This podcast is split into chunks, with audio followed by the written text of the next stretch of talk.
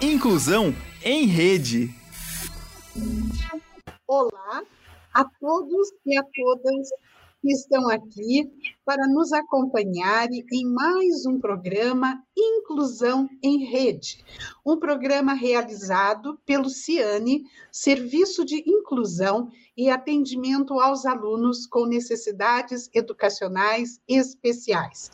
Estamos em Curitiba, Paraná, no sul do Brasil, exatamente às 16 horas e 33 minutos, horário de Brasília. Estamos ao vivo no dia 3 de setembro de 2021, numa Curitiba que hoje está parecendo Rio de Janeiro. Estamos com 27 graus e a cidade toda ensolarada.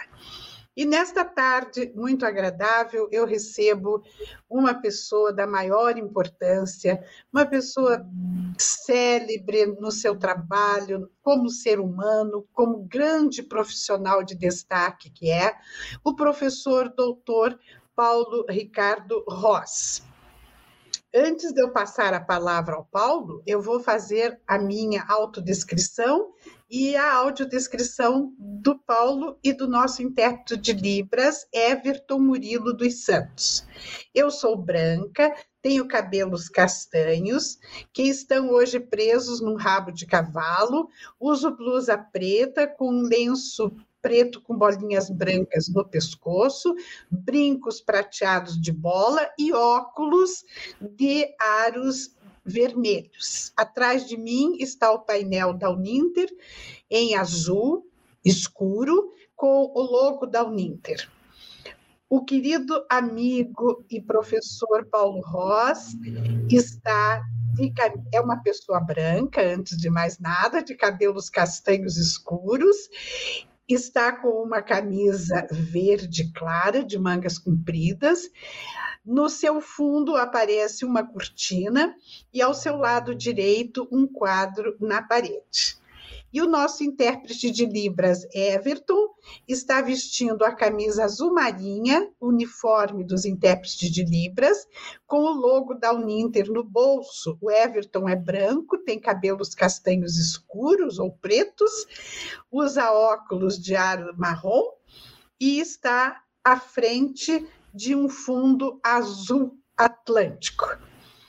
Então, agora que nós cumprimos com este protocolo, eu quero cumprimentar com muita alegria, uma, muita mesmo, uma alegria única, o querido Paulo Ross. Boa tarde, Paulo. Boa tarde, boa tarde, professora Leomar, Everton, Bárbara, obrigado por nos auxiliar a comunicar com as pessoas, com professores, com gestores.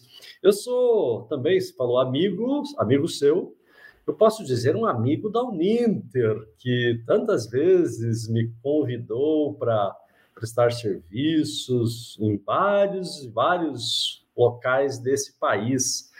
Eu praticamente acompanhei o crescimento da Uninter nesse, nesse trabalho de, de levar a educação, a formação eh, de professores e de outras, de outras áreas, pessoas de outras áreas, por todo esse, esse país. Então, fico muito feliz em comunicar com os alunos e professores da Uninter. Muito obrigado por estar aqui.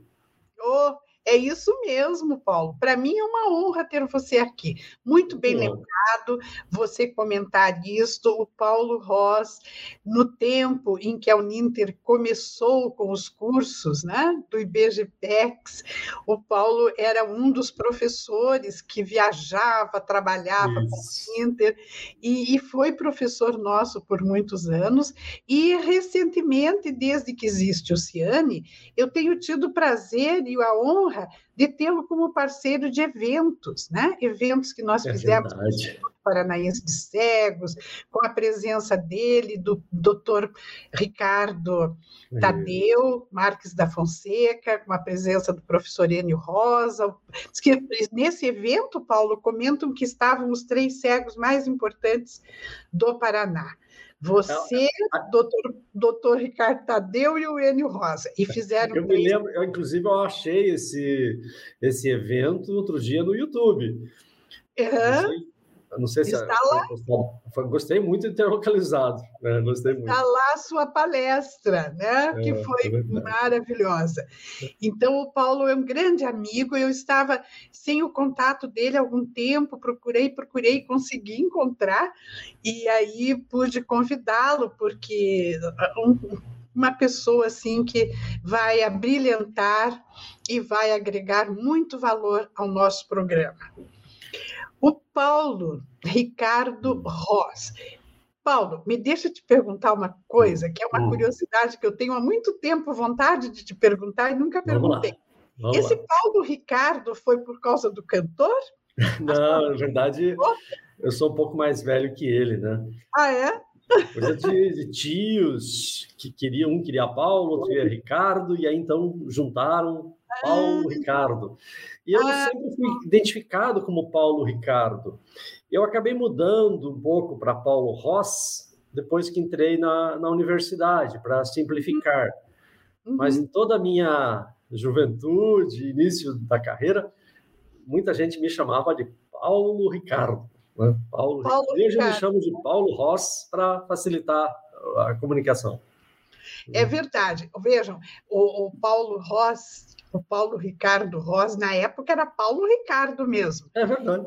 Eu conheço o Paulo desde ah, 1993, quando eu fui chefe do Departamento de Educação Especial. Ah, é verdade, é verdade. Lembra disso na, na gestão do professor Elias Abraão? Do professor Elias, claro, saudoso professor. memória. Hã? Meu Deus, eu tinha assim, um carinho muito grande pelo professor Elias. Maravilhoso, né? Muito bom, muito bom. E eu me lembro que a senhora esteve à frente, sim, da Secretaria da Educação Especial, é verdade. E a merecidamente. Você, você nunca me chamou de senhora, agora você não vai me chamar. Ah, desculpe.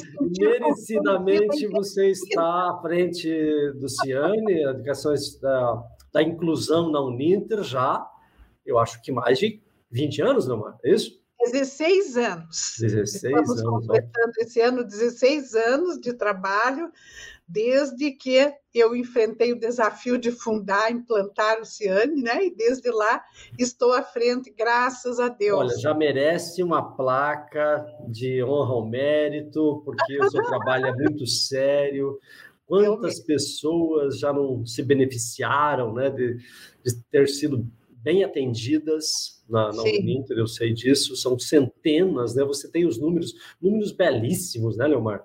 É verdade. nenhuma outra universidade ofereceu tantas oportunidades quanto a Uninter. E aí tem o seu mérito, né, em garantir apoio, garantir os CTs, garantir os, as avaliações adaptadas, uh, os professores bem bem formados para ter um atendimento humanizado a, essas, a esses alunos. O seu o mérito grande é o seu, não tenho dúvida disso.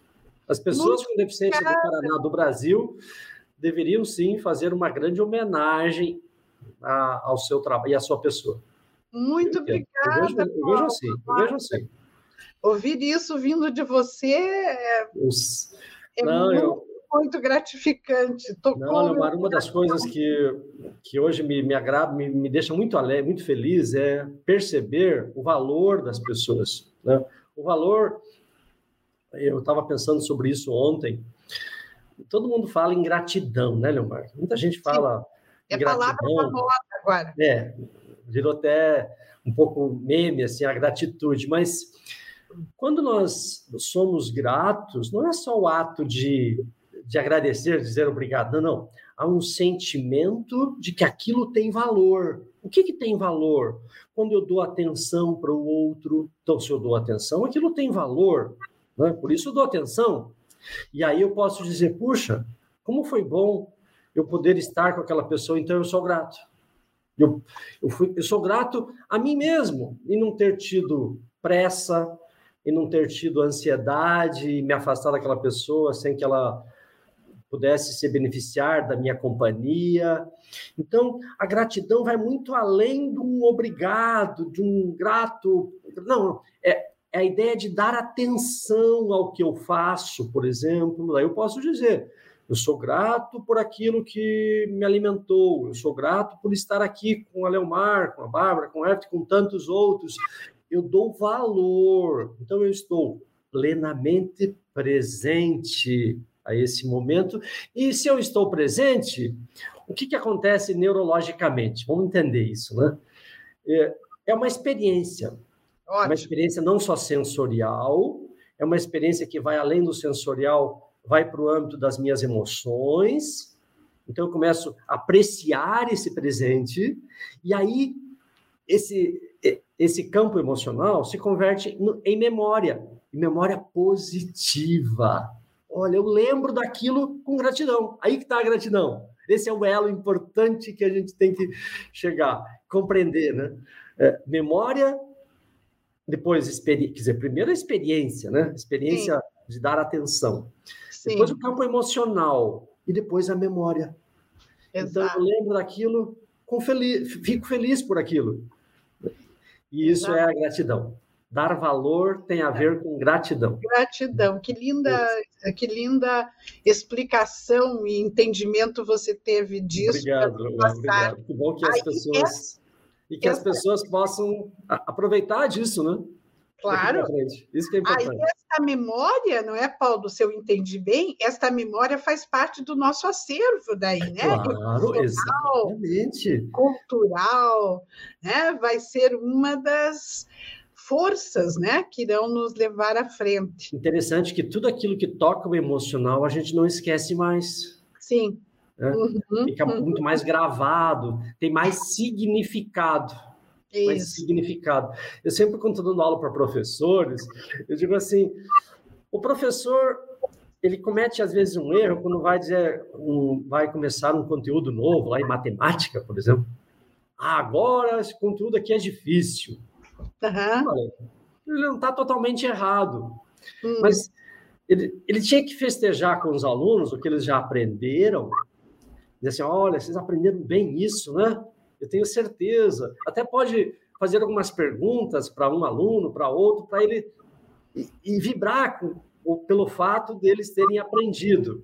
Sim. Agora, vamos aproveitar isso que vocês aprenderam como se fosse um presente pra, uhum. para, como ponte, né? Para aprender isso, sem, o, sem aquela conotação de novamente sofrer. Uhum. Não sei se vocês lembram, se você lembra, quando a é. gente passava por um conteúdo, a gente ficava tão feliz, né? Que já fez é. a prova, já aprendeu. É. Mas aí o professor vinha com aquele balde de água fria. Agora vocês não têm direito à felicidade, não. Não, não. Agora vai ficar mais difícil. Vai ficar mais difícil. Não, gente, vamos celebrar, porque o aluno precisa estar em alta, ele precisa estar empoderado para aprender novo. Leomar, eu quase fiz um vídeo essa semana, um vizinho aqui no meu prédio, ensinando uma matemática para sua filha, o que é louvável, uhum. eu fiquei bastante feliz com o pai Sim. dando atenção. Mas Leomar, ele gritava com a filha. Falei, meu Deus, ah, ah, se você grita com uma criança, você não está vendo tantos depois da vírgula. Hum. Ora, se você grita, o que, que você produz na outra pessoa? Medo. Claro. E medo tem a ver com a, com a ideia de deixa eu fugir daqui. Uhum. Né? Uhum. Quero sair dessa situação. Claro. Eu não, vou, eu não vou pensar se eu estiver com medo. Né? Sim. O, o, o, pai podia dizer: fique tranquila, eu não tenho pressa. Vamos Sim. pensar junto. Conte comigo quantas casas. Depois. Eu não tenho pressa. Claro. Não precisa ter pressa. Porque a pressa, Leomar e professores, a pressa ela, ela nos faz sofrer. A pressa. Não sei se já aconteceu com você. Eu, às vezes, vou tomar banho com pressa e olha como impacta o próprio corpo. Uhum. Parece que a minha circulação diminui meu é. começa a amortecer. A Olha pressa produz impactos diretos no físico. Imagine o que ela não produz na mente. É, exato. Mente. Então, as mães, claro, meu Deus, não tinham conhecimento, não tinham culpa, não tem culpa nenhuma, né? Uhum. Mas elas diziam para a gente, vai depressa? Tô pressa. É. É. Elas achavam que a criança iria fazendo ao mesmo tempo que elas. Uhum. E aí é um equívoco, claro, vai querer pressa. Claro. Hoje todo mundo sabe, que as mães também sabem, que o importante é convidar a criança. E vamos fazer juntos, não precisa ter pressa. Se o filho erra, a mãe já não chama atenção brigando com a criança. Se a criança derrama, derruba um copo, por exemplo, então eu até fiz um vídeo sobre isso. Ah. Se a criança derruba um copo, antigamente, meu Deus. Ah. a pessoa ia de castigo, né? Sim, saía então, da mesa. Não podia errar. Não, não, podia derramar alguma coisa na toalha. Não, quer dizer, o erro era mal visto. Nossa. Uhum. Nesse sentido, sabe, Leomar, porque eu acho que o objetivo aqui nem é tanto falar de, de educação em geral, não sei, mas é mas falar. é uma maravilha tudo isso, inclusive. mas eu tive a sorte é. de não ter sido reprimido nessa forma. Claro, que eu até tive sim algumas agressões, tá? não vou falar disso, mas eu saí de casa muito cedo, com hum. oito para nove anos, então eu era muito apoiado pelos meus professores. Que maravilha! E que benção! Se eu, se eu errasse, parece que havia uma proteção oculta ali, Sim. que não, não, era, não havia aquela aquela repressão assim de rotular. Poxa, mas você não sabe? Uhum. Não, não havia isso. Uhum. Até eu tenho uma lembrança lá no segundo ano, um professor ficou muito bravo com os meus colegas, que também tinham deficiência visual, claro, é, porque eles erraram a operação matemática e eu não errei. Ah, mas então o professor ficou muito feliz comigo, né?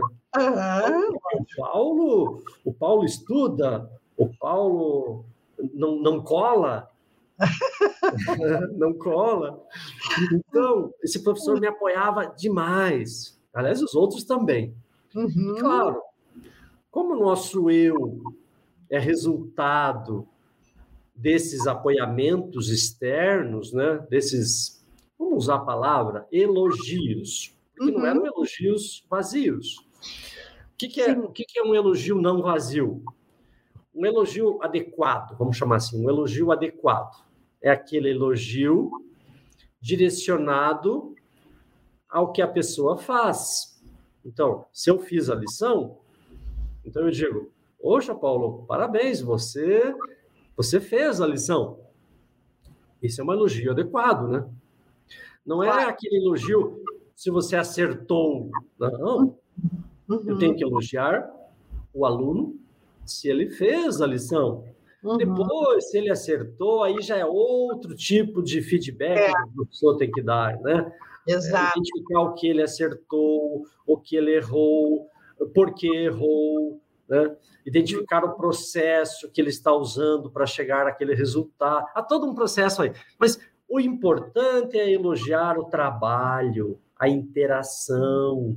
E o erro também pode ser elogiado. O erro pode ser elogiado. Uhum. Porque quando a pessoa não erra, tem alguma coisa dentro dela que a gente pode até comentar. Leomar, você me dá mais um minutinho aqui, desculpe. Mas com certeza, deixa eu te dar um feedback aqui. Eu estou é. recebendo aqui muitas e muitas. É mesmo? É aqui no chat, está entrando muita gente ah, elogiando. Será que tem algum professor que já me conhece aí? Sim, tem aqui a Deb Klassen. Ela diz que maravilhoso, enriquecedor ouvir o doutor professor Paulo Rosa, um exemplo. Como é que é o nome dela? Deb Klassen. Deb Klassen. Deb Klassen. Que cidade será? É, é, é, pois é, e porque dos polos nossos, né? E temos a ilustre presença, participação do nosso diretor administrativo da Uninter, Moacir Silva, está aqui conosco elogiando. Excelente o programa de hoje. Olá, professor, que bom que a gente possa contribuir, não é isso? Então, então, ouvir você é beber da fonte do conhecimento deste doutor. Mas eu falava, se tiver mais professores aí que queiram fazer perguntas e dizer a cidade, eu fico bem feliz. Isso. Mas eu falava do erro. Uhum. Quando o aluno não faz a gente não pode de imediato reprimir, porque há algo que precisa ser investigado no aluno. Ele carrega um medo, Leomar, medo de fazer, medo de se expor. E esse é o ponto número um, é o ponto inicial para fracassar. Porque a literatura já diz que as pessoas que se mantêm na inércia, ou seja, que não fazem, que não entram em ação, elas uhum. carregam em si um sentimento de menos. Elas têm medo de se colocar, medo de si próprias, Omar. Medo de si próprias. Olha que coisa, que coisa grave. Né? Sim. Porque uhum. elas não estão recebendo, possivelmente, de pais, ou não receberam lá nos primeiros anos, né? Aquele puxa, que bom menino que você é, ou então ficaram muito isolados, muito quietinhos. As pessoas com deficiência, Leomar, são vítimas. Eu uso a palavra vítima só nesse caso, porque, Sim. porque quando é criança ela não tem poder né, de se autodeterminar, então são vítimas mesmo, né? elas, elas são dependentes de um pai, de uma mãe, de um cuidador, e se elas ficaram muito isoladas, a mensagem está tá feita, está ali dentro dela, né? Eu não posso me colocar no mundo. A mensagem está ali dentro dela. É melhor eu ficar quietinho que assim ninguém mexe comigo. Uhum. Eu, morei no, eu morei no Instituto de Cegos quando era criança. Eu até escrevi num, num livro que eu estou fazendo sobre sobre o que é, Leomar? É sobre comunicação sobre Opa. equipes, trabalhos em equipes, sobre comportamento de partilhar. Opa, Mas aí eu coloco alguns trechos da minha história. A minha história não é o principal, evidentemente, né? não pode ser. Eu coloco alguns trechos para ilustrar, para ilustrar. E eu ilustrei com alguns meninos que nós tínhamos como colegas que eram assim muito agressivos e o, o prazer deles era mexer com a gente, era provocar. Sim. Era, era nos tirar da lição, nos tirar da hora de dormir. Eu, mas por que que havia isso, né? Então, Sim. Então, um bom mediador, um bom professor vai investigar o porquê. O que, que teria, o que tem por detrás? É o medo, né? Por que, que ele quer ser agressivo? Então, ele não está sendo estimulado, ele não conhece quais são suas capacidades, e aí o bom professor cria, cria atividades, cria interações para que essa pessoa tome consciência das suas capacidades. A vida pode ser muito boa quando a gente interage com alguma coisa que dá certo, e aí eu não preciso mais agredir. Né? Sim. Uhum. Então, você pode criar um jogo, né? qualquer tipo de jogo, para que a pessoa perceba que, que ela consegue interagir com as pessoas sem agredir, sem provocar. Né? E aí você vai para amplia o universo de comunicação, você faz feedback positivo para essa pessoa e vai criando novos desafios para essa pessoa. Eu tive a sorte de ter tido professores que me estimulavam demais, assim muito cedo, já no primeiro ano, eu me lembro, primeiro dia de aula, Leonardo, primeiro dia de aula, eu já aprendi a escrever meu nome, Paulo Ricardo. Eu me lembro, de 8 às 10, eu já tinha escrito Paulo Ricardo. Olha só. A hum. professora foi direto ao braille, ela percebeu que eu tinha capacidade, eu não precisava ficar fazendo muito, muitas explorações táteis, né? Uhum. Eu tinha só oito anos e meio, mais ou menos. Foi em março, eu faço em junho, nove anos. Isso e... lá Instituto Paranaense de Cegos. Né? Exatamente. Escola, tá? Exatamente. Para cegos. Uhum. Ela me ensinou Paulo Ricardo e depois do intervalo o meu sobrenome, Ross, R-O-S-S. Uhum. E eu me lembro não sei se foi daquele dia, uns dias depois, ela disse assim: Mas você é muito rápido, você é inteligente. Eu nem sabia o que era isso, né, Leomar? Claro que eu ia saber o que era isso. Mas comecei a acreditar nisso. Uhum. Rápido e inteligente. Rápido. Ora, anos depois, no terceiro ano, fizeram um concurso lá de texto sobre a independência, meu texto foi escolhido o melhor da escola. Que bacana. Uns anos depois, pois é, ela falou, né? Olha o feedback sim, positivo sim. da professora. Exato. Anos depois, a Divipar fez também um teste de texto. Meu texto foi escolhido também melhor texto. Não me lembro qual era o tema. Que show! E a comissão foi até o professor Ubiratã de Matos, da... Nunca mais encontrei o professor Ubiratã, tem que encontrar. Uhum. Não sei em qual instituição que ele trabalha hoje. Sim. Ele, mais, mais algumas pessoas que foram da, da banca avaliadora. Olha, Paulo. Então, o, um bom professor, quando faz a mediação adequada para a criança, ah, essa criança não, não tem por que provocar os outros, não tem por que agredir, não tem por que ter inveja. Uhum. Né? Ela vai ficar feliz com o sucesso do colega, porque ela sabe, bom, se o colega aprendeu, eu também posso aprender. Sim. Porque a inveja acontece um, uma emoção assim, pessoa fica triste se o outro aprendeu, se o outro conseguiu. Ela se compara com é. o outro. Não é isso?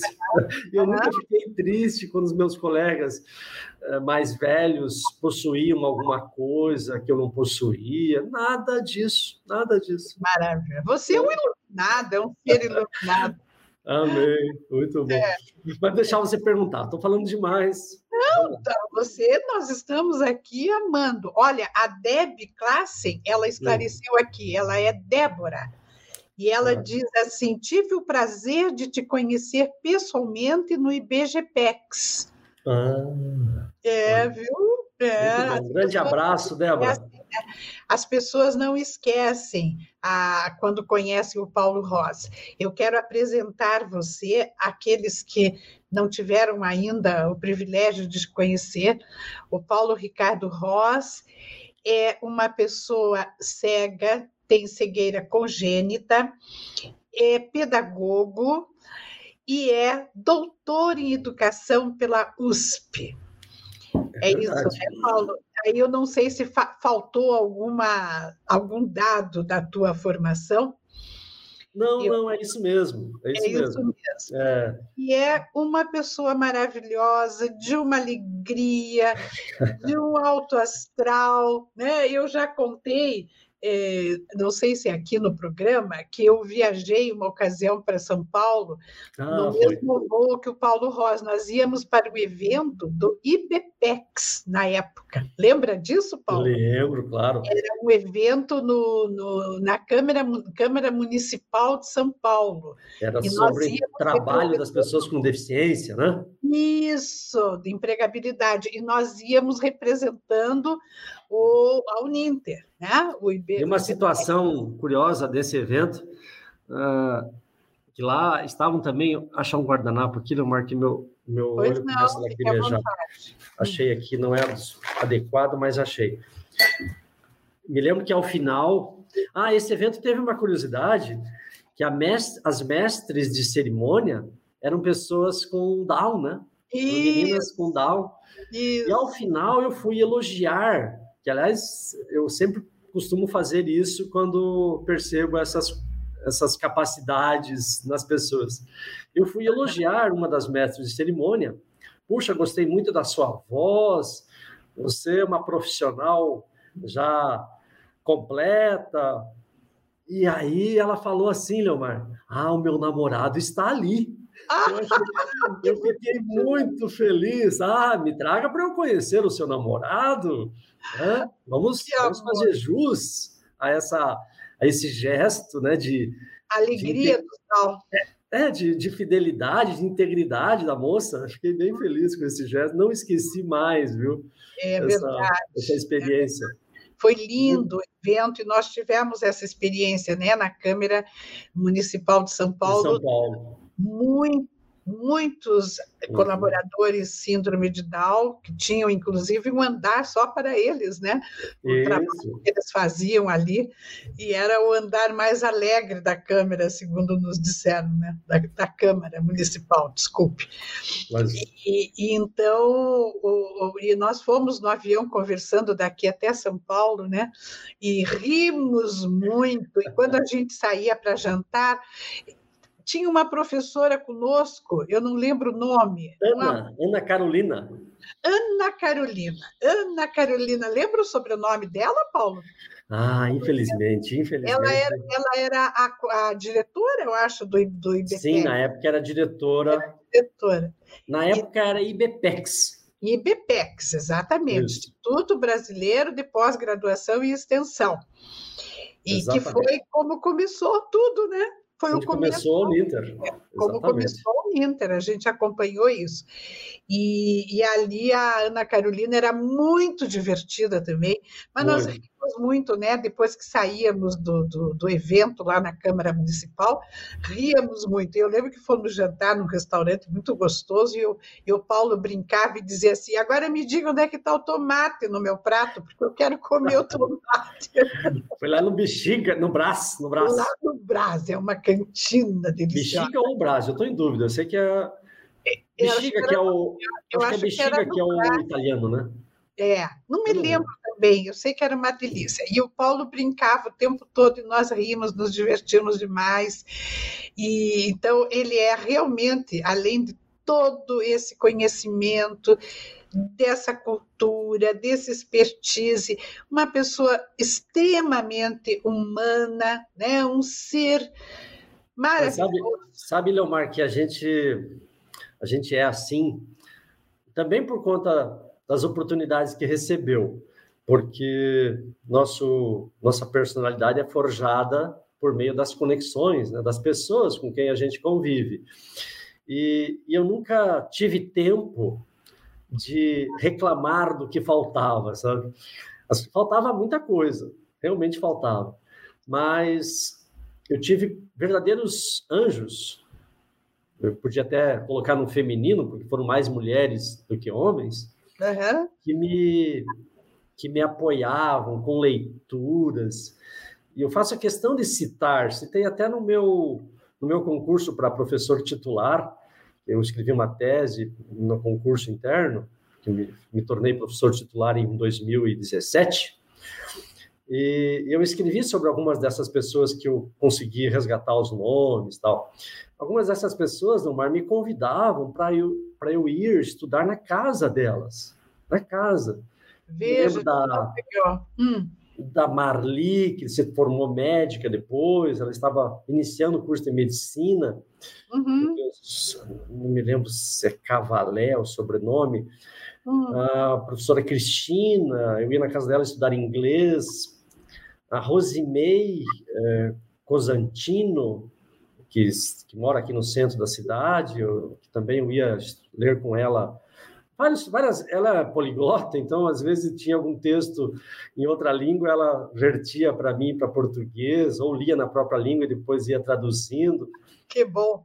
Então, que muitas bom pessoas que, que me receberam em suas casas, na AFAM, onde eu frequentava, uhum. muitas voluntárias é, prestavam leituras e a gente tinha paciência de escrever em braille, depois ler o que escreveu.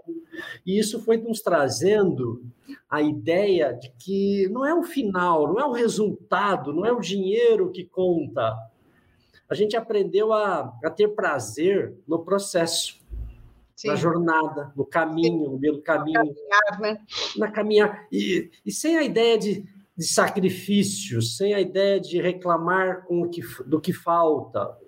A gente copiava toda a lição em braille, olha o tempo que demorava. Copiar é, a máquina, é. passávamos a tarde inteira. Depois tínhamos que ler aquilo, que também não era uma coisa tão simples, porque claro. se você não, não escrevesse certo, a gente tinha que escrever muito rápido para dar conta. Com a máquina tarde... Perkins. É, com a máquina Perkins. Eu escrevia à tarde. Fazendo aquele barulhão. Só que já era no contraturno. Então, ah. então, eu estudava de manhã na escola comum, no Júlio Vanderlei, de quinta a oitava, hoje sexto a nove.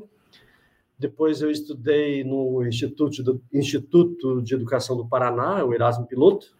Sim. É, e depois fiz pedagogia e junto ainda fiz metade do curso de direito, mas eu não sei onde que eu estava com a cabeça, Leomar. Eu, eu já era professor no estado, no, na prefeitura, eu tinha adicional de 50%.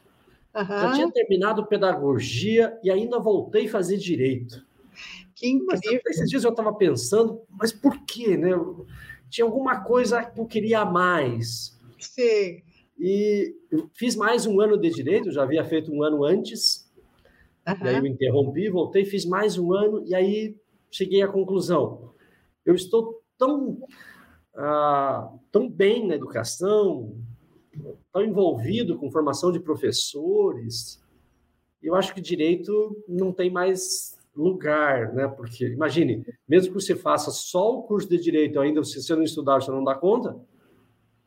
Uhum. Então eu parei na hora certa. Eu parei no, na metade do curso, porque para que terminar um curso se você não vai se aprofundar, né? Não tem sentido nenhum, né?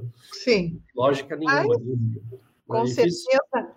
Fiz, na tua inteligência bem. brilhante, você daria conta e muito mais, né? É, mas as duas coisas realmente não daria, né?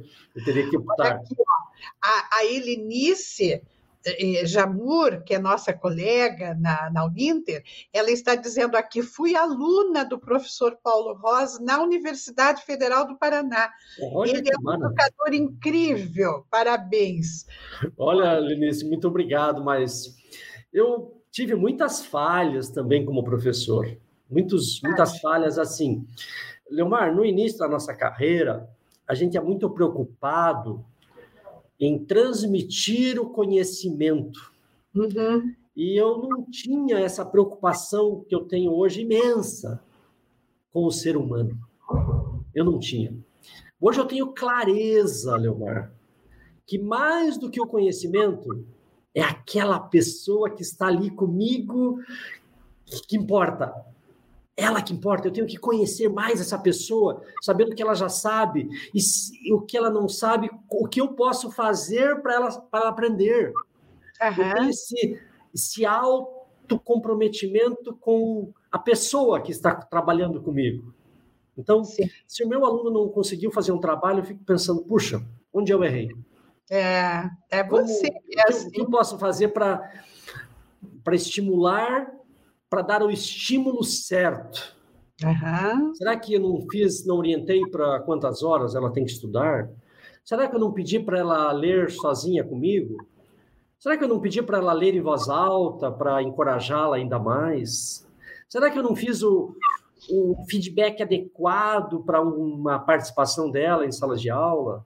O que faltou? Para eu estimular.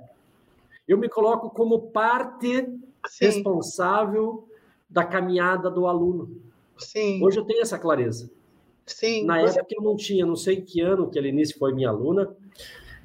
Mas que ano, eu disse, você foi aluna do professor Paulo Rosa, mas é, você faz essa análise né, do, do, do, quanto, de como você participou nesse processo do aluno. Sabe, Paulo, eu lembro, eu nunca vou esquecer, é, de um evento que nós tivemos juntos lá no Instituto de Engenharia do Paraná. Ah, sei acessibilidade, lembra? E você foi um dos palestrantes. E eu estava na mesa de honra. E eu apresentei você, né? Eu acho que eu fazia meio que uma mestre de cerimônias ali, era um ah, grupo, tá. né? Que eu era mediadora. E aí eu, você chegou e você falou sobre educação. Você tocou num ponto fantástico, educar para quê? É, isso revela ah. todo esse espírito do Paulo Ross. Educar para quem? Você dizia assim, porque hoje se fala em educação, educação, mas educar para quê? Você fez esta reflexão, né? E falou nas pessoas que pensam no outro. As pessoas que pensam no outro, né? Então você falava da autoajuda, autoajuda, mas e o outro? Onde é que fica o outro? Muito bom você falar isso, Leomar. Uh, quando nós ouvimos as pessoas, a gente tem que ter alguns critérios para para não, não exatamente para avaliar o outro, mas para provocar o outro para dizer, para que o outro expresse isso. Expressar o quê? O outro precisa expressar como ele se sente, o sentimento dele diante daquilo que ele faz com a gente. Vou dar um exemplo relacionado à criança, porque muitos que estão ouvindo aqui são mães, muitas pessoas que estão aqui são mães. Então vamos imaginar, se você perguntar para uma criança, ah, filha, você você ama o pai? Ela pode dizer hum, não, porque ela também não sabe muito bem o que é isso, né, Leomar? Ela não tem a clareza de um adulto. É, é verdade. E aí você pode perguntar para ela, mas filha, o que que, por que você diz isso? O que, que a gente fez junto que... Porque a, a criança, ela se remete para uma experiência que ela teve. Por que, que ela diz não? Porque algo que a gente fez junto deixou-a desgostosa, deixou-a triste, deixou-a frustrada. Sim. Então ela lembra dessa frustração e ela traz agora na forma verbal e diz assim: não. Uhum. Né? Claro, porque ela está lembrando da tristeza. Sim. É isso. Então vamos imaginar que ela diga sim. daí você já entende o contrário, o que, que você tem que fazer. Ah, claro que sim. Claro que eu amo você, papai. Claro que eu amo você, mamãe. Uhum. Ah, é? Mas o que, que a gente faz junto que, vo que você fica feliz assim? Ah, eu gosto muito quando você lê histórias para mim antes de dormir. Me sinto uhum. muito amada. Olha só, ela Sim. lembra da experiência em que a mãe conta a historinha, que a mãe faz oração com ela, que ela vai ter bom sono, que ela é a filha uhum. amada da mãe, uhum. né? por isso que vai dormir bem. Então, ela lembra de uma experiência. Lembra que eu falei do caminho? Experiência, emoção, memória e palavra. Sim. Esse é o caminho. Então, o contrário também você pode fazer. Ah, filho, mas o que, que você gostaria de fazer? Claro que se ele for muito pequeno, ele não vai ter esse repertório. Claro. Para que você se sinta mais feliz. Aí, na verdade, talvez ele não saiba responder. E cabe ao pai dizer assim: puxa, eu tenho que interagir mais com essa criança, uhum. criar com ela experiências positivas, para que na próxima vez que eu perguntar, ele, ele possa dizer: claro, pai, me, claro que eu sei que você, me sinto me sinto amado, claro, me, sinto que você me ama, né? Porque Sim. você joga comigo, você conta a história comigo, né? Então eu preciso criar essas experiências, porque às vezes nós adultos, né, Leomar, a gente acha que está sendo melhor mãe, melhor pai do mundo, trazendo só dinheiro para casa, achando que viver é só acumular, é. acumular uma casa paga, pagar as contas direitinho, é, chegar no horário no trabalho, ok, isso faz parte da tua responsabilidade. Mas no momento que você tem uma família, o teu papel não é só isso. Você tem que ser íntegro no, traba no trabalho, você tem que ser íntegro com sua esposa, com seu marido, tem que dar tempo para essa pessoa. Né? Caso Sim. contrário, essa pessoa está sendo seu escravo. Se você tem filhos, você tem que dar tempo. Qual o tempo que tem que dar? Para interagir, para conversar, para dar uma atenção só para aquela pessoa contar alguma coisa que aprendeu na escola, que a gente não, a gente não consegue aprender tudo que as crianças aprendem. Então, Sim. por que elas não podem ensinar para a gente? Claro. Meus filhos, eu sempre perguntava, meus filhos ensinavam, ensin, falavam dos seus jogos, falavam de. E não é só de questões acadêmicas que eles podem ensinar para a gente, mas podem também ensinar. Eu tinha muita paciência, eu ficava aprendendo, às vezes coisas que eu fazia de conta que eu não sabia, uhum. para eles me ensinarem. Né? Me ensina, eu não aprendi isso. Que bacana. Eu quero aprender isso. Uhum. Uhum. Pedia para que eles lessem também para para mim, para eu aprender, para depois eu, quem sabe, explicar alguma coisa. Uhum. Mas hoje também eu teria clareza em não explicar. A minha, a minha clareza, olha como a gente muda, né? Hoje eu diria assim, eu faria perguntas. Porque na época eu explicava. Não, um bom pai, boa mãe, não tem que ser um professor para o seu filho. Não, não, não. Faça perguntas e diga assim, filho, uh, pensa nisso. E eu não tenho pressa. Vai pensando. Que bom. Porque nós, nós erramos quando dizemos assim, responda rápido, é. Uhum. Gente. Eu já falava antes da entrevista aqui, da conversa com a Leomar, a pressa estressa o cérebro. Tira a criança do seu alinhamento emocional. Tira a criança do seu eixo. Uhum. Ela entra num estado de desequilíbrio. Ela fica com medo. E se ela está com medo, medo de errar, ela para de pensar. O que, que eu fiz primeiro? O que, que eu fiz depois? Qual é a sequência?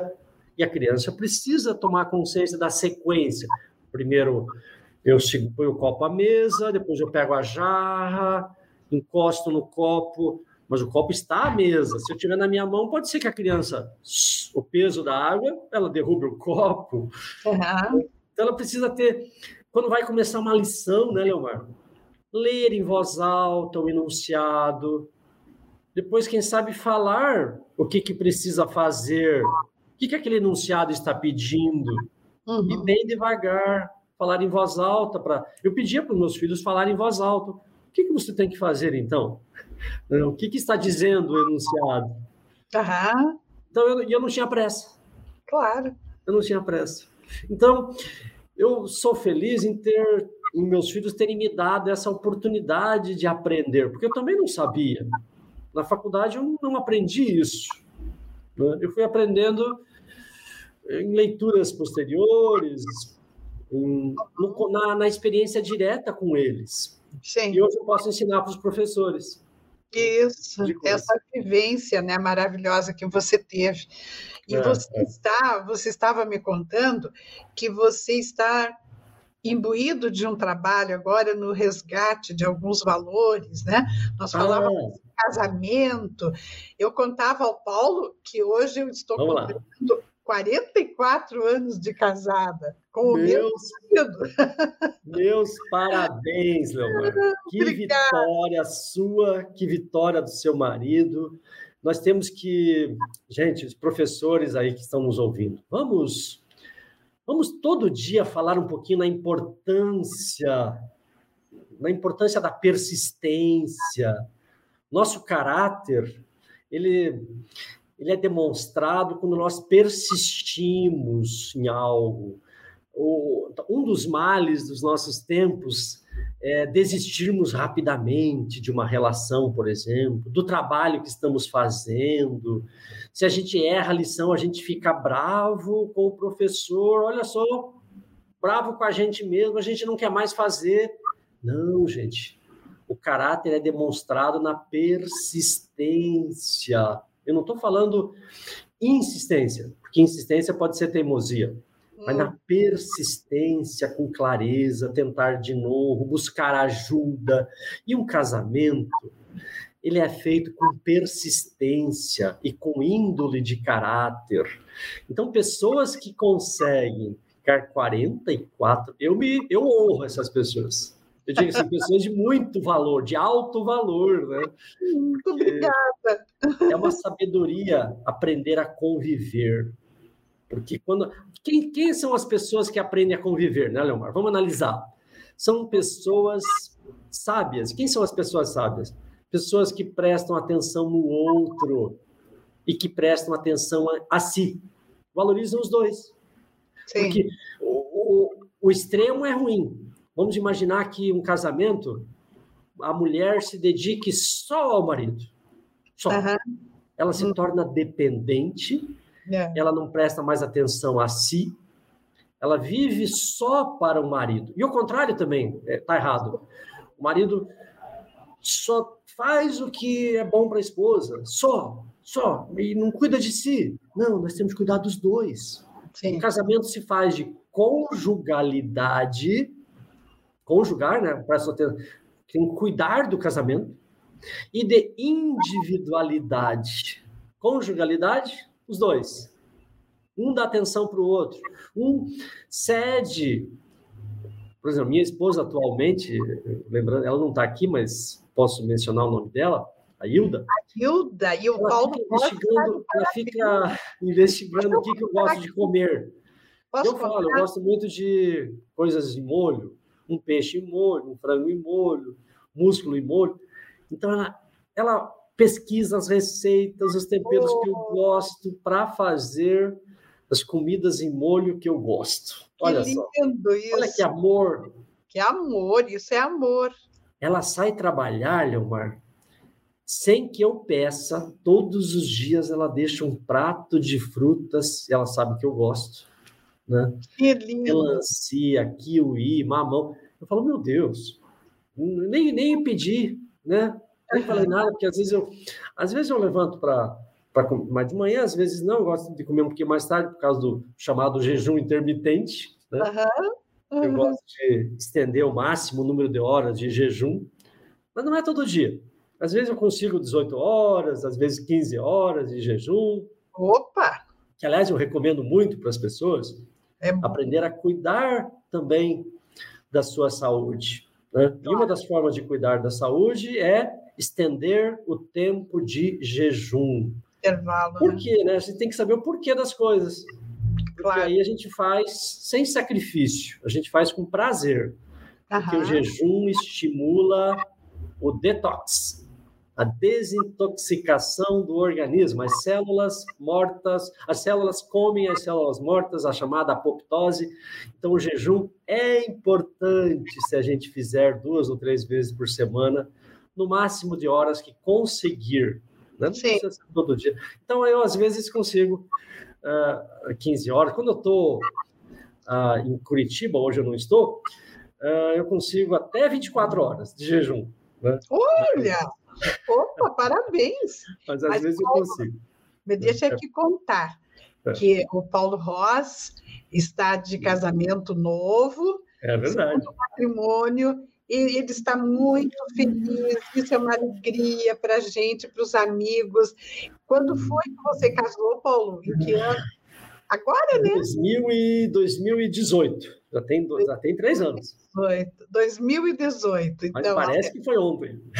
Parece que foi. Parabéns. E ele está com a sua metade da laranja, né, Paulo? É isso. Nós... Comprou, né, a sua metade. Olha, a gente é, chega uma época que a gente celebra muito estar com as pessoas. E hoje é uma época da minha vida que eu celebro muito a importância das pessoas na minha vida, desde a infância, no, no ambiente de trabalho também. Porque quando a gente vai num restaurante, Leomar, eu fico pensando, né? O trabalho que essas pessoas têm para preparar tudo isso e para atender a gente. Uhum. Meu Deus! Então eu fico grato por isso quanto trabalho aqui essa essa nossa entrevista, a preparação, o contato comigo, quanto trabalho prévio para chegar até aqui. Quando a gente vai se alimentar, acho que o gesto de de agradecer, eu aprendi isso uh, na com os judeus. Hum. Eles fazem uma reflexão sobre o processo do alimento. Sim. O alimento que chega à mesa, ele não chegou sozinho, né? Deus contribuiu para chegar até ali. Exato. Eu falo, eu falo assim com sem nenhum, nenhum temor, né? Porque Sim. Deus colocou força a tantas, a tantas gentes que contribuíram para que aquele alimento chegasse até ali. Né? E a gente tem que honrar, honrar esse Deus e honrar essas pessoas que contribuíram. Eu acho que disso que a, que a gente é feito. É. Né? Disso que a gente é feito. Né? Ficando feliz estando então, nesse, nesse contexto né? de, de conexões. Sim. Assim. É, é, é, eu tenho uma prima que faz esse trabalho, ela chama de comer meditativo. Ah. É, ela se chama Simone D'Alegrave Marquezine, e ela dá aulas também de pós-graduação na Uninter, e ela tem esse trabalho maravilhoso. Então, tem o livro, vou lhe dar de presente Simone o livro. Simone Marquezine. É meditativo, você vai amar. Que maravilha! Parabéns, parabéns. Primeiro meditativo. Paulo. Porque, é. Quando a gente medita, o alimento não entra só como um alimento, né? Ele, ele entra divinizado, ele entra sagrado, e aí a gente se conecta com essa dimensão do sagrado e a gente eleva o nosso valor, sabe, Leomar? Sim. Nosso valor, nossa, entra num estado elevado que é muito bom isso. Muito Exatamente. Bom. Gratidão a gente, aqui. A gente sai daquela dimensão só instintiva, que antigamente a gente chamava né, de reptiliano, esse termo já quase a gente não usa mais, é. e a gente vai para um estado elevado do ser, né? um estado de, de luz mesmo. De luz, é isso aí. Paulo, a gente está nos cinco minutos finais do nosso tá. programa. Olha como passou rápido. Tá e eu ótimo. não posso deixar de contar aqui, de comentar, lembrar com você do, do, do evento na Universidade Federal do Paraná, no setor de educação, que foi a tua defesa pública do memorial do professor Paulo Ricardo Ross. Eu até anotei aqui o nome certinho do, do evento, é, no verdade. qual você recebeu o título de professor titular da Universidade Federal do Paraná. E me parece que, não sei se ainda é, mas na época foi em 2017. Foi, exatamente era o primeiro professor titular cego de uma universidade federal no Brasil. Né? É, é verdade, é, é, verdade, embora eu não queira me orgulhar disso, na época eu também me tornei o primeiro titular do meu departamento, 35 professores, eu também fui o primeiro a me tornar titular, hoje são mais, são mais dois. Beleza. Comigo, somos três já titulares. Mas o importante, Leomar, é que hoje os caminhos estão abertos para muitas pessoas com deficiência, não só pessoas surdas, hoje tem vários professores surdos na universidade, mas muitos professores com deficiência física, muitos professores cegos, que também possam se, se tornar professores. E o importante, né, Leomar, não é que sejam especificamente de uma universidade, né? Porque o importante é o professor da criança, é importante, o professor do fundamental é importante, o professor do ensino médio é importante. Todos têm muito valor. Eu não tenho, eu valorizo muito cada pessoa onde ela estiver, né? Porque, meu Deus, um professor de uma criança, como a minha esposa é, ela trabalha com crianças pequenas de dois, três anos. Sim. E de manhã ela trabalha crianças cegas. Aliás, esse ano ela recebeu, essa semana, na verdade, uma menina que ficou cega agora, com nove anos. E está com medo, está com vergonha da cegueira. Sim. Eu até comentei com ela, falei, olha, isso é mais comum, muito mais comum do que a gente imagina. As pessoas... Então, olha a importância de um professor. Sim. tirar o medo, a não aceitação dessa, dessa criança. É um trabalho importantíssimo, porque ela vai resgatar uma vida. Então, Sim. o professor de crianças é muito importante. Que Deus me dê vida e condições para apoiar esses professores e indiretamente apoiar as crianças com deficiência para se livrarem do medo de ser feliz, do medo de ser capaz, do medo de ter poder de viver. Porque uma criança com medo, ela não se expõe. Ela disse assim, Neumar, não fale para os meninos que eu sou cega, porque senão eles vão gozar de mim, eles vão, vão tirar sarro de mim, e vão mesmo. É. E ela tem que ela tem que superar isso. Leomar, eu passei por isso. Eu passei, eu tinha também vergonha. E e os professores não comentavam isso com a gente. Eu também tinha vergonha, claro, e todos os meus colegas também tinham e também não falavam dessa vergonha. Mas eu me lembro de uma senhora já falecida, Olga Gutierrez, fazia teatro com a gente, e a professora Regina da AFAM. Hum. Um dia elas falaram para mim, marido, eu tinha lá meus 15 anos, elas, hum. elas disseram assim: Eu percebo que você quando está entrando aqui na escola, você guarda a bengala na bolsa.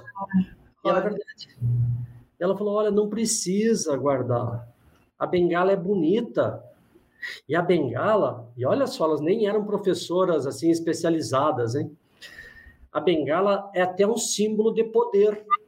E é verdade. E é mesmo. Uhum. Dá, um, dá um poder imenso a bengala. A simbologia da bengala é autonomia, ok? Segurança. Mas ela é muito além disso, viu? Ela dá para a pessoa aquela segurança emocional para ela ir onde ela quiser, mesmo que ela tenha adversidades, que ela tenha reveses, né? que, ela, que pessoas não deem atenção, que pessoas não que saiam de perto, não tem problema. Isso vai acontecer, que elas fiquem sozinhas, mas ela está com o poder simbolizado pela bengala, mas claro, mas o poder está dentro delas, está na cabeça, está no encorajamento delas. E a bengala é um símbolo. E eu aprendi com essas duas pessoas maravilhosas, eu tinha 15 anos, que bengala não precisa ser escondida. Aham. Que bengala beleza. é símbolo de poder. Maravilha. Precisamos eh, contar mais isso, né? Para os nossos amigos cegos. Paulo, acabou o nosso tempo. Gente, que obrigado, Leomar, muito obrigado. Um beijo para você, para o seu marido, parabéns aí pelo data de aniversário. Obrigada, parabéns aí. dois são também. vitoriosos e quem sabe eu consiga chegar a mais 25 anos de casamento, já estaria ótimo para mim. Que beleza. Já estaria ótimo. Olha, eu, eu não tenho palavras para agradecer você, uma pessoa tão ocupada, fazendo sempre trabalhos científicos. Pro, Mário, eu quero ter o compromisso de estar. Enorme. Diga, Tenho o compromisso de estar mais no YouTube, no Instagram e no Facebook esse ano. Vou começar agora dia 20, já com novas bolsistas, elas vão me apoiar. Então, divulga aí para mim. Uh, Instagram, YouTube. Os teus contatos, Paulo. Você Se pode... puder colocar aí, professor. É, DR Professor. Não, DR Professor. Isso, professor Paulo Ross, né? No YouTube, no Facebook, é. no uhum. Instagram. Eu quero ter esse compromisso de ajudar as pessoas. Nossa, eu sei como você tem o compromisso de ajudar. Olha aqui, ó, a Rádio Ninter está dizendo aqui, ó, siga o professor Paulo Ross no Instagram. Tá aqui, ó, o Instagram do Paulo e o e-mail é prof. É prof ou professor, Paulo? Pode ser. É, desse, o e-mail é prof. Paulo Ross, mas vou colocar o mais fácil. Arroba Gmail, né? Um, isso, vou colocar o mais fácil. paulotexto, arroba gmail.com. Paulo, Paulo Texto. É bem fácil texto? esse, né? Texto? Texto de, com X, é, texto. Tá. Paulo, Paulo Texto, arroba gmail.com. Esse é bem fácil. Ótimo, ótimo. É. Então, estamos aqui. Infelizmente, o nosso tempo estourou. Tá. Estão todos aqui nos cumprimentando, viu? Inclusive o nosso diretor, o nosso diretor Moacir Silva. Obrigado, Leomar e Paulo. Muito bom e ouvir sucesso você. ao Ninter, né, que fez esse trabalho belíssimo de estender a educação para todo o Brasil. Amém. também eu faço parte. É verdade, é, é, verdade. Esteja sempre conosco, viu? E Muito muitos, bom. muitos aqui é, comentários aqui. De, de, nossa, teve aqui muita gente aqui no chat comentando, elogiando e falando da beleza que é ouvir. Gostaria de saber os nomes, se depois você puder me enviar aí num. Te mando, te mando o um e-mail. os nomes. Para de repente identifico alguém, alguns desses nomes. Grande abraço a todos, gente. Fico muito feliz. Fiquem na paz. Cuidem-se de cada um e cuidem dos seus familiares. Isso, isso mesmo. Olhar para o outro, né, Paulo? Exatamente. Gente... A gente comenta mais sobre isso, que eu não terminei bem aquela história lá do olhar para o outro. Fica outra vez. Nós temos muito o que falar, só de produção científica do Paulo. Ah, podemos falar também no futuro Nossa, sobre uma isso. maravilha, né? Mas vou, vou, vou, te, vou te convidar mais uma vez. Muito obrigada pela Obrigado, Omar. Paz. Obrigado. Obrigado, Everton, Não. nosso intérprete de Libras. E muito obrigada àqueles que nos acompanharam até agora, até o fim desse programa. E eu aproveito para convidá-los para a próxima sexta-feira, às 16 horas e 30 minutos, para mais um programa ao vivo, Inclusão em Rede. Muito obrigada, até lá. Um bom fim de semana para todos. Inclusão em Rede.